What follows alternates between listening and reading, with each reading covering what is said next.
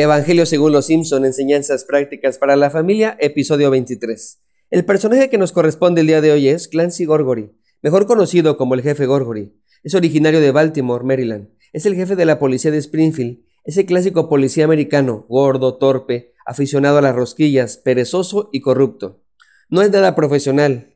Su principal fallo es que, frente a cualquier situación que le exija actuar conforme a su deber, elabora algún argumento con el que pretende aparentar que hay un motivo justificado para no cumplirlo, cuando simplemente pretende esquivarlo con afirmaciones casi siempre carentes de lógica.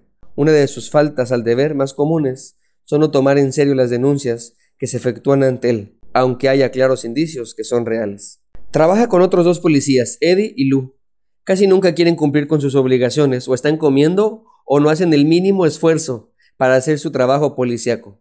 Una vez más, la buena nueva de los Simpson es, si él puede, nosotros podemos.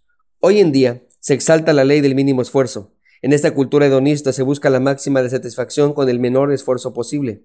Esto es el concepto del homus economicus. La mayoría de la publicidad que nos llega es de ese estilo. Adelgaza sin hacer nada, aprende a leer un libro en 10 minutos con la ayuda de este curso, obtén un abdomen marcado con tan solo 5 minutos al día.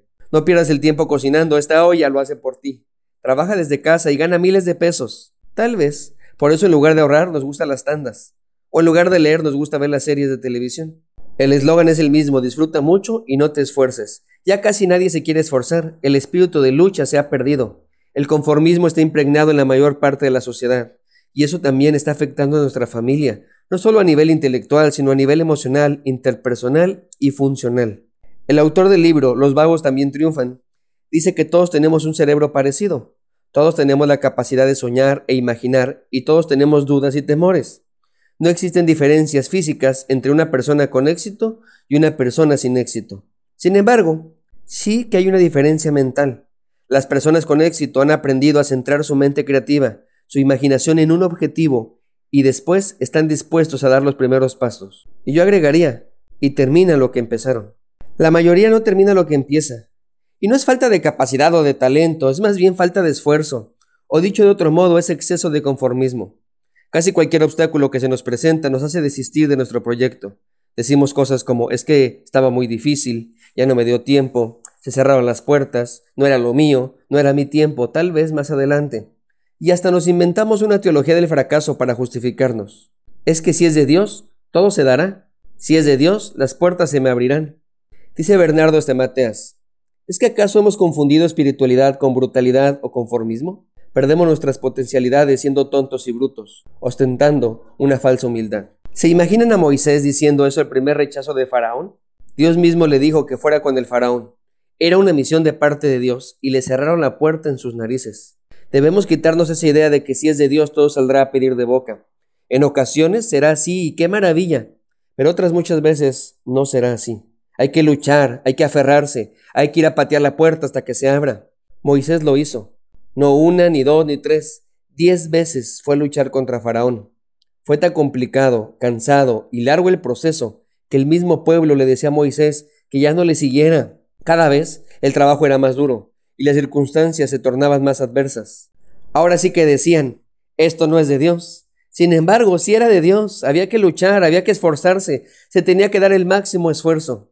Hoy en día muy pocos jóvenes terminan la escuela, se rinden. Casi nadie lucha por las amistades. Yo no lo voy a buscar. Si él quiere que me busque, decimos. Las relaciones de pareja ya no duran. Cuando todo se complica es más fácil decir que era una relación tóxica. Los mismos padres no están dispuestos a luchar por educar a sus hijos. En la pandemia muchas veces escuché decir, es que es muy pesado, son muchas tareas, es mucho estrés para mi hijo. Mejor que pierda un año y luego ya vemos. Ya nadie quiere luchar, solo se pretende disfrutar. Juliet le ha ganado a Justin. Las prosperidades del vicio han triunfado sobre los infortunios de la virtud. Si queremos que nuestra familia triunfe, si queremos tener una vida plena, tenemos que ponernos de pie, limpiarnos las lágrimas por nuestros fracasos, seguir con fe a pesar de los rechazos y dar el máximo esfuerzo. Hay una historia curiosa en la Biblia que quiero platicarte, pero antes, permíteme preguntarte, ¿tú le dirías que no a Jesús? Si tú crees que Jesús es Dios, ¿Te atreverías a decirle que no? Si tú le pides algo a Jesús y él te dice no, ¿podrías decirle no acepto un no como respuesta?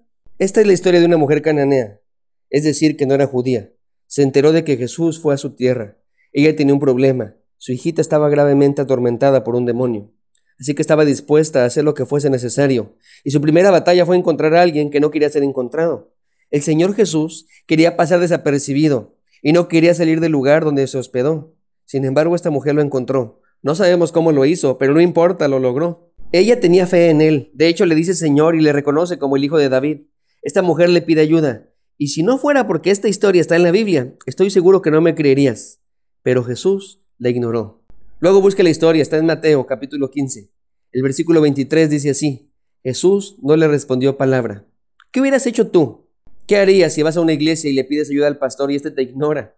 Esta mujer lo que hizo fue insistir más y más y más, al grado que los discípulos le rogaron al maestro, ya, por favor, hazle caso, dile que no, dile bye bye, despídela.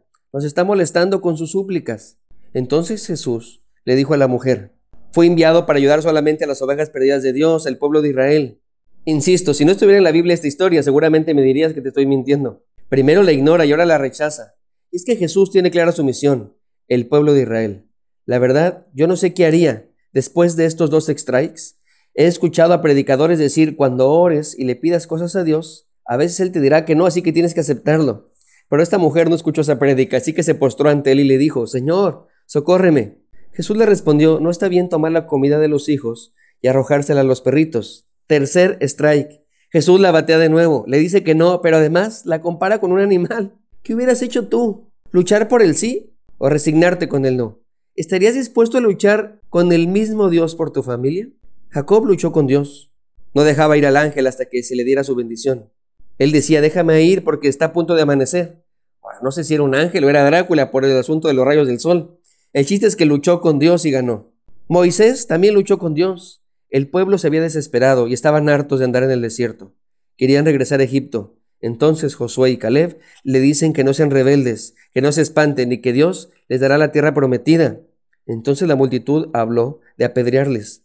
Así que Dios le dice a Moisés, los destruiré y te daré otro pueblo más grande y más fuerte. Y Moisés le dice, no, perdónalos. Esta mujer hizo lo mismo, luchó. Su hija estaba enferma y ahí estaba el único que le puede sanar. Así que le contestó a Jesús, es verdad, Señor, pero hasta los perros se les permite comer las obras que caen debajo de la mesa de sus amos. Entonces respondió Jesús y dijo, oh mujer, grande es tu fe, hágase contigo como quieres. Y su hija fue sanada desde aquella hora. Si no conociéramos a Jesús diríamos que se portó como todo un patán, ignorándola, rechazándola y comparándola con un animalejo.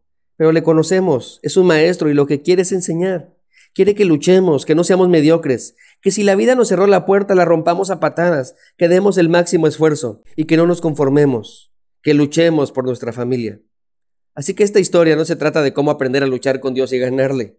No, más bien se trata de la lucha contra uno mismo, de no rendirnos a la primera, de dar lo mejor que tenemos, de seguir a Jesús con todo nuestro corazón, alma, mente y fuerzas. Dios te bendiga. Soy el pastor Alex Cunillé y estaré orando por ti.